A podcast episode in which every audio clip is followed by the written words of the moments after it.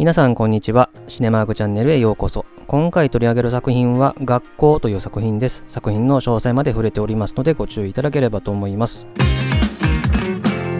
それではこの学校という作品の基本情報から紹介しておきますと、この映画は1993年の日本映画で上映時間128分ですね。あらすじはですね、とある夜間中学校を舞台にですね、先生と生徒の交流を描くというですね、主に回想形式が用いられている映画ですね。で、この映画の監督は山田洋次ですね。このチャンネルでは以前ですね、2階の他人というですね、1961年の彼のデビュー作については取り上げてますね。以降はですね、まあ、人情コメディを中心にですね、様々な映画の監督をして、まあ、代表作と言えるのが男はつらいよシリーズであると。で、この映画に撮ってた当時で言うと、男はつらいよシリーズっていうのはですね、まあ、ある時を境にですね、年に2本作るというですね、ところが主流だったんですけども、主演した渥美清の体調を考慮して年1本に減ってた頃ですね。で、このシリーズ以外の作品で言うと、91年の息子という作品以来の作品ですね。で、脚本の担当は山田洋次と浅間義孝というね、コンビで、音楽の担当は富田勲、撮影はですね、高羽哲夫と長沼睦夫というね、人が担当しているという感じですね。で、キャストですね、主人公にあたる黒井先生を演じたのが西田敏行ですね。西田敏行はですね、この当時で言うと、同じ松竹のですね、まあ、男はつらいよとですね、まあ、同時上映されていた釣りバカ西シリーズでですね、まあ、三国連太郎と22年に及ぶですね、シリーズを支えていた、ちょうど初期ぐらいの頃ですよね。で、まあ、当時からですね、まあ、本当ドラマ、歌手、バラエティなどですね、まあ、非常にマルチな才能を発揮していて、まあ、この映画の中でもね、ちょっと歌を歌うシーンなんかもありますけども、男はつらいよシリーズで言うとですね、この映画と同じ93年にですね、男はつらいよ虎次郎の縁談という映画があるんですけども、そこでですね、虎屋の前を通り過ぎるですね、釣り人役というですね、まあ、おそらく釣りバカ日誌の浜ちゃんのキャラクターがそのまま登場しているというような感じの出演の仕方をしてましたね。で、山田洋次監督作品で言うとですね、男はつらいよシリーズでですね、渥美清が亡くなった後ですね、その後に撮られた虹をつかむ男というね、映画で2作品続けてね、主演をしたというようなことこともありましたね。まあ、それからですね、田島先生を演じたのが竹下恵子ですね。竹下恵子はですね、山田洋次というとですね、男はつらいよシリーズでですね、え口笛を吹く虎次郎、それから知床墓場、そして虎次郎心の旅というね、3作品でマドンナを演じたと。まあ、ちなみにですね、このシリーズで3回別の役でマドンナを演じたっていうのはですね、竹下恵子が唯一ですね。でそれから、猪野さんを演じたのが田中邦衛ですね。まあ、彼は若大将シリーズのですね、青大将役とか、まあ、それから北の国からの五郎役とかですね。まあ、北の国からでは、あの、竹下恵子ともね、共演してますし、結城苗も出てましたね。で、それから、バシリガム万が一とかですね、このチャンネルで以前取り上げた仁義なき戦いとか、まあ、代表作多数という人ですけれども、2021年亡くなられましたね。で、それから、カズを演じたのが萩原正人ですね。特にこの当時ですね、90年代頃からはですね、期待の若手としてですね、テレビドラマ、映画を中心にですね、多く出てた頃ですね。それから生徒の緑を演じたのが裕木奈江ですね。光の雨というね、後の作品では萩原正人とも共演してましたね。で、えり子を演じたのが中江有里で、それから特別出演として八百屋さんでですね、まあ、スイカを持ってきてくれるですね、おっちゃん役で渥美清がね、ちょっと出てましたね。で、この映画はですね、7億円の興行成績で、評価面では、えー、第17回日本アカデミー賞で最優秀作品賞、監督賞、脚本賞、主演男優賞、助演男優賞、録音賞のですね、合計6部門を取って、まあ、他にもね、まあ、他の部門でノミネートされるなどですね、まあ、非常に同年大きな評価を得た作品であるという感じですね。で、まあ、この映画はですね、夜間中学校というものがですね、あの中心に描かれてるわけなんですけれども、まあ、ちょっとね、インターネットで調べてみたところですね、文部科学省のホームページによると、2021年現在ではですね、8都府県に31校が設置されているということなので、この映画にはですね、ラストの字幕では35校なので、4校減ってるという感じですね。で、都道府県別で見るとですね、大阪府が一番多くてですね、11校あるんですね。なので、31校あるうちの3分の1ぐらいはもう大阪にあるという感じでですね、まあ、結構ね、まあ、場所が集中してると。まあ、どうしてもですね、まあ、人口のいる場所にですね、こういうところもですね、集中しがちですけれどもね。で、まあ、これ以外にもですね、ボランティアによるですね、民間の自主的な夜間中学校などもですね、非常にたくさんあると。この映画の字幕で出る以上のものがあるので、まあ、かなりの数はあるんですね。で、こっちの方がですね、数もたくさんあるんですけども、まあ、卒業証書とかはもらえないんですよね。まあ、厳密に言うと、まあ、正確なですね、えー、認知されたですね、中学校ではないのでですね。で、2017年の時のデータではありますけども、全国で1687人が夜間中学校で学んでいると。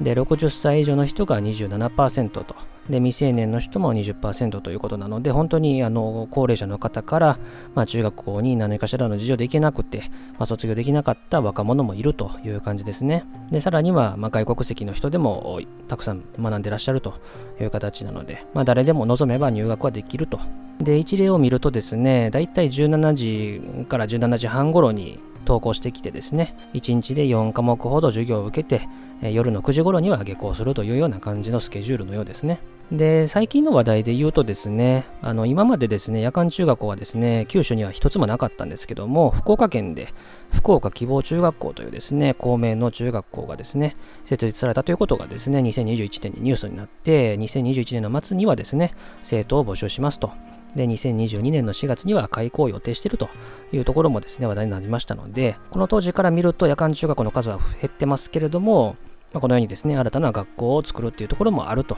ま、いうところなので、まあ、様々な人たちの受け皿としてですね、まあ、こういったものも作られているというところですね。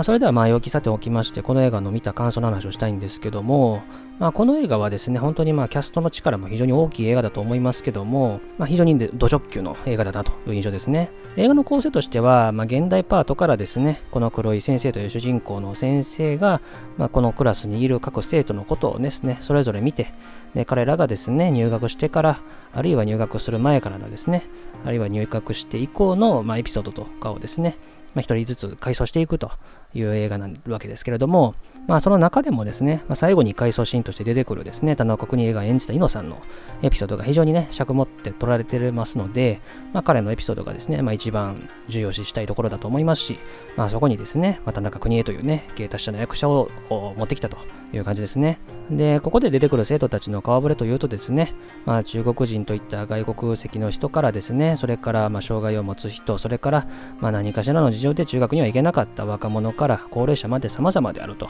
まあ、男女も様々であると、まあ、いうところでですね、配されてると。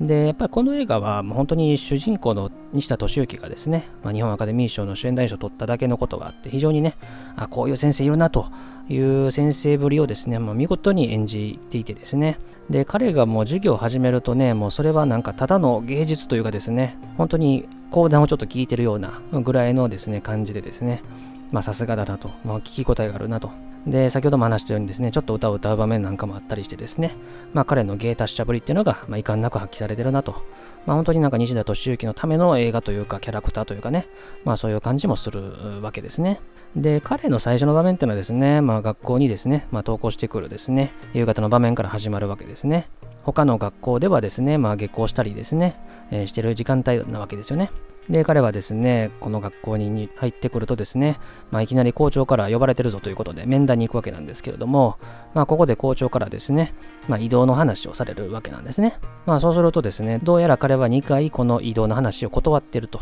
いうらしいんですね。なのでですね、まあ例外なんですよというようなことを言われるんですけども、まあただでさえこの例外みたいな学校なんだから、まあそれぐらいのことは許してくれよというですね、いうふうに言うと。いうところでですね、まあ、この学校に続けたいというところの理由をですね、まあいろいろと言うわけですね。まあ、ここにですね、自分のね、この気持ちを根付かせたいんだというふうなことを言うわけですね。で、このセリフとかをですね、映画を見終えた後に振り返ると、あ、これはこの彼の希望というよりかは、この夜間中学のこと自体を言ってるんだなという感じがするわけですね。この夜間中学校自体がですね、まあ、そもそもの存在っていうのがですね、まあ、いわゆる普通の公立中学校とかに比べると少ないわけなので、まあ、こういった存在を世に知らしめる映画でですね、まあ、それをこの世に根付かせたいんだと、まあ、そういうような願望をですね、このキャラクターに託してるのだなと、でその彼にこのセリフを言わせてるんだなと、ま、いうところがですね、振り返って思うわけですね。まあ、なのでですね、まあ、この映画がですね、結果的に夜間中学校の注目を浴びる一作になったわけですしですね、まあ、その主人公にこういうセリフを言わせるというのはですね、まあ、非常に理にかなっているところだなというふうに思いましたね。で、それからまあ、この映画は本当に、まあ、回想シーンはね、あのそれぞれあるんですけども、やっぱりね、一番印象に残るのが、最も尺取って描かれる田中邦衛が演じた猪野さんと、まあ、いうキャラクターなんですね。まあ、田中邦衛もですね、まあ、やや行々しい嫌いはあるんですけども、まあ、ちょっとね、彼以外には考えられないなというのをですね、この振り返ってみて思うわけですけれども、まあ、特にね、やっぱ印象に残るのは、オグリキャップについてですね、まあ、熱心に語る場面ですよね。まあそこはね、ぐっとね、観客を引き込むとこなんですけれども、ここでちょっと残念なのは、彼の語りの力っていうのはすごくあるんで、ここで合間にですね、有馬記念の映像を挟む必要はなかったかなと。もう彼を長回しでですね、まあ、1分でも2分でもですね、まあ、ずっと喋り続けるところをですね、ただ捉えるだけでもですね、まあ、十分に観客にはですね、その絵が想像できたんじゃないかなと思うので、まあ、ここはね、まあ、カット割らずに、え、彼をですね、ただ正面から捉えるショットでも良かったかなと思いましたね。で、ちなみにオグリカップっていうとですね、私は世代ではないですけども、80年代末から90年代前半にかけてですね、もう大活躍した名馬ですね。まあ、当時の競馬ブームを担ったわけですね。で、武豊も出てきた頃でですね、彼も乗ってた馬ですし、あとまあ80年代末っていうとバブル景気でしたからですね、まあそういったところもあって、非常にね、ホーリーガップっていうのもですね、非常に注目された馬だったわけですけれどもね、まあそれについて熱心に語ってると。で、後のね、名場面で言うとですね、焼肉屋さんでですね、彼が出した手紙をですね、なぜか黒井先生が持ってると、まあ、いうところでですね、その疑問に気づいた時のですね、表情の変わり方ですね。あそこはね、本当にもう、ちょっと笑ってしまうぐらいリアルな感じでしたね。ちょっとね、気づいてない感じだったんですけれどもね、まあ、下げが入ってるのか、まあ、そこにですね、気づいた瞬間のね、この酔いが冷めた感じというかね、まあ、ここの感じはもうさすがだなという感じですね。で、まあ、それからね、そのハガキの話をちょっとね、あの掘り下げたいんですけども、まあ、ここをちょっとね、あの疑問に思うところが一つだけあって、ハガキの件はですね、なんでこの黒井先生が持ってきたかっていうと、田島先生が黒井先生のところへ相談に来たからなんですけれどもね。で、まあ、この猪野さんのですね、出した手紙の内容の真剣さとかですね、彼の性格とか、あるいは田島先生の性格ですね、真面目な性格っていったところをですね、まあ、黒井先生がちょっと軽んじてしまうことによって、田島先生が泣き出してしまうという場面なんですけれども、黒井先生の性格からすると、この休日にわざわざですね、田島先生が自分の家まで相談に来たのだから、まあ、相当ことは深刻なんだろうなっていうところは、ある程度分かってるはずだろうと思うわけですし、まあ、泣き出してからですね、困ったなっていうふうに言うのもちょっと引っかかるわけですね。確かにこの田島先生と猪野さんのやりとりの部分に関しては、黒井先生には直接的には関係のある出来事ではないかもしれないんですけれども、ちょっと突き放しすぎかなと、まあ、いうふうにも見えるわけですね。まあ、ここはですね、田島先生がわざわざ休日に家まで来たわけなので、まあ、もう少しね、いろいろ質問して丁寧に扱ってしかるべきだったかなと、まあ、いうふうには思いましたね。で、まあ、この後ですね、まあ、黒井先生がですね、猪野さんのところに行ってからですね、まあ、病気のことが判明して入院して山形で静養するという形になるんですけれども、まあ、最終的にですね、まあ、彼は亡くなってしまうというところで、まあ、最後のですね、場面がですね、ホームルームに帰られてですね、まあ、幸せについて考えようというですね、えー、ホームルームの時間になるわけですね。で、幸せについて考えるってところに関してはですね、まあ、ちょっとね、唐突ではあるんですよね。まあ、流れは一応作ってはあるんですけれども、あともう一つ言うと、ちょっと打足にも思えるわけですね。なぜかというとですね、まあ、この幸せですね、特にイノさんの幸せというところですよね。まあ、これは映画内の回想シーンでの描かれ方を見てるとですね、まあ、猪野さんがですね、まあ、仮に、まあ、その教育が受けられなかったとかですね、まあ、そういうですね、悲しい過去があったにしても、まあ、後にですね、彼が幸せな人生を歩んでたんだろうなっていうところはですね、まあ、彼の笑顔なりですね、まあ、周囲との関係からですね、十分に伝わってくるし、それをですね、他の生徒たちもですね、おそらく感じていただろうなと思うわけなんですよね。まあ、特にカズがですね、彼から競馬を取ったら何が残るんだみたいなことを言いましたけども、まあ、それはね、ちょっとなんか的ずれてるなというところで、エリコからですね、話が合わないなんていうふうに言われてしまうわけなんですけどれども、まあ、ここがね、ちょっとね、あのそういうやり取りをさせたいってところはわかるんですけども、なんかちょっと違うかなとで、まあ、こういうですね、あからさまな問いっていうのをラストに用意するとですね、まあ、どうしてもね、説教臭くなってしまったりですね、あるいはうさんくさくなったりしてしまうものだと思うんですよね。で、実際にそれを、まあ、この場面で感じないわけでもないんですけども、まあ、やっぱ評価すべきは、そういう幸せとかですね、人間が当たり前に目指すというかですね、考えるべきものについて、まあ、本当にド直球に、真摯に向き合おうとした、そういった姿勢は間違いなく評価すべきところかなと思いますし、で、社会人になるとですね、途端にやっぱこういう道徳的なところっていうのはですね、例えば会社とかの組織の中でですね、なかなか考えるっていうのもですね、難しいと思うし、まあそういった話をするとちょっとね、青臭くなっちゃう部分もあるかなと思うので、ある意味ですね、まあ、年齢こそ様々ですけれども、それなりの年齢になったですね、大人たちが、まあ幸せについて考える機会っていうのがですね、この夜間中学の中にあるっていうのはですね、本当になんかいいことだなと、まあ、いうふうにはですね、思いましたね。まあ、そういう、まあ、道徳的な教育っていう部分が社会に出てからですね、なんか途絶えてしまう部分はなんか感じてしまうところはちょっとね、あるので、まあ、そういう意味ではちょっとね、羨ましくも感じてしまうところではあるかなというところですね。で、まあ、この映画にですね、え出てくるキャラクターたちはですね、基本的に自分の意思でこの夜間中学校に来ているわけですよね。まあ、もちろん親を伴ってというケースはありましたけども、まあ、もちろんですね、日本はですね、中学校までは義務教育ではあるんですけれども、まあ、こと夜間中学校ともなればですね、まあ、本人の意思次第なわけですよね。だからですね、まあ、この行きたいかどうか、来るかどうかってところで悩んでる生徒に対して、まあ、本人が行くって決めたんでしょと。まあ、それで決めたんだったら大丈夫ですよというふうにですね、あのこの黒井先生が言う場面がありますけれども、まあ、この言葉もね、まあ、すごくいい言葉で、やっぱりこういうね、夜間中学校に通いたいとかですね、まあ、そういうものを知らない人たちへですね、まあ、そういう思いを抱える人たちへのまあメッセージというか後押しにもなるし、まあ、それ以外にもですね、何か新しいことを始めようと決めた人への激励にも聞こえると、まあ、いうところがすごくいいですね。で、それからこの映画はその幸せについて考えるというホームルームが終わった後に帰宅するところで映画が終わっていくんですけども、まあ、そのですね、えー、と玄関先でですね、エリコがですね、まあ、実は学校の教師を目指そうと思ってるんだって話を黒井先生に告げるという場面がありますよね。まあ確かにですね、あの子供のなりたい職業ランキングとかをやるとですね、大体上位にですね、え、教師とかっていうのは入ってくるんですけども、まあこの夜間中学校の存続とかですね、あるいは拡大していこうとかですね、まあそういったところを考えると、まあ、この学校のですね、先生のようになりたいなって思わせるだけの存在感は、西田敏行にはあったかなと思うし、まあ、そういう意味では、こういうふうになりたいと思う生徒を描くってところ自体も、まあ、成功する要素かなと思いますね。まあ、そしてその2人のやりとりが終わるとですね、まあ、雪の降る中ですね、黒井先生と田島先生がですね、まあ、校門を出たところでですね、まあ、その校門が映りっぱなしのですね、やや俯瞰のショットがですね、映ったままエンドクレジットが始まっていくという感じなんですよね。で、ここで、まあ、ベタですけども、まあ、校門が開いてるというですね、まあ、描写がそのままで終わってるわけなんですけども、門戸は開かれてるんだと。まあ、どんな人にだって受け皿はあると。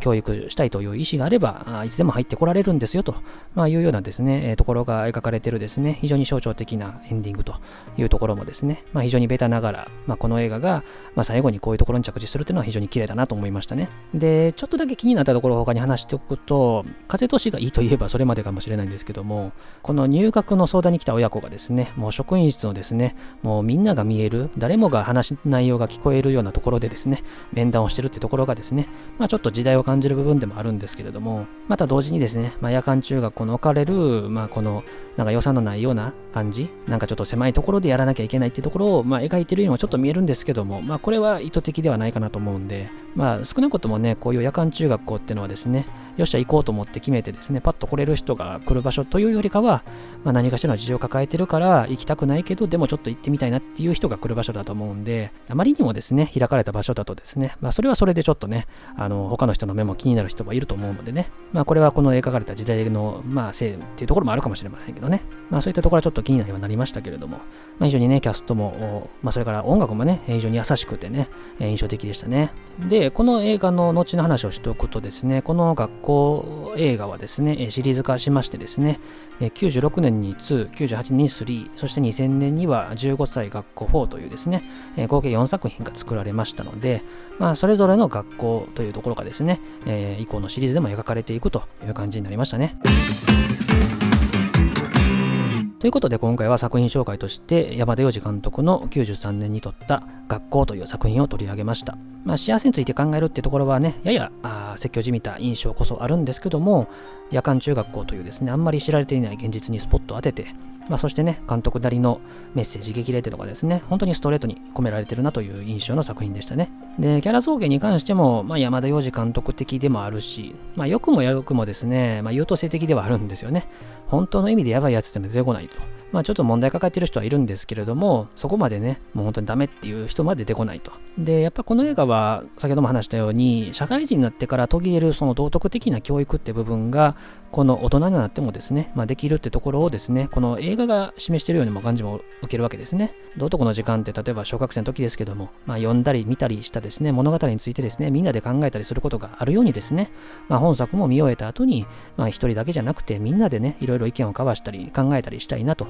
いうふうに思わせるという作品だったので、まあ、そういう意味では非常にね、あの見る価値のある作品だったなと思いますし、まあ、どうしてもですね、やっぱり雪の場面で終わるのでですね、なんか冬になるとなんかちょっと見たくなるような、まあそういう作品だったなという感じでしたね。というように当チャンネルでは他にも様々な作品の紹介してますので、いろいろ見ていただければと思います。最後までお付き合いありがとうございました。